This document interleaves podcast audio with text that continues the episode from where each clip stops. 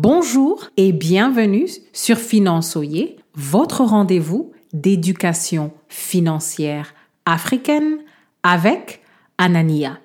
Le problème du jour est que les analphabètes en matière de finances confondent les influenceurs avec des experts en finance parce que les lois pour les restreindre n'existent pas encore.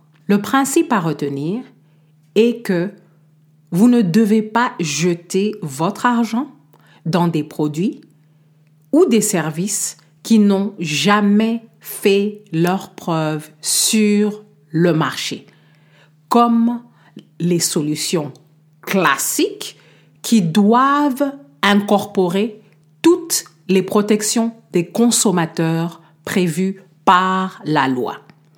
Voici ce qu'il faut faire. Ne gérez pas votre argent d'après les produits et les services à la mode aux yeux des influenceurs. Priorisez les principes fondamentaux de gestion financière qui survivent les phénomènes de mode attisés par les influenceurs. La question du jour, pouvez-vous perdre toutes les sommes que les influenceurs vous poussent à investir quand les phénomènes de mode courants auront passé. Merci beaucoup de nous laisser un avis sur votre plateforme d'écoute et à la prochaine.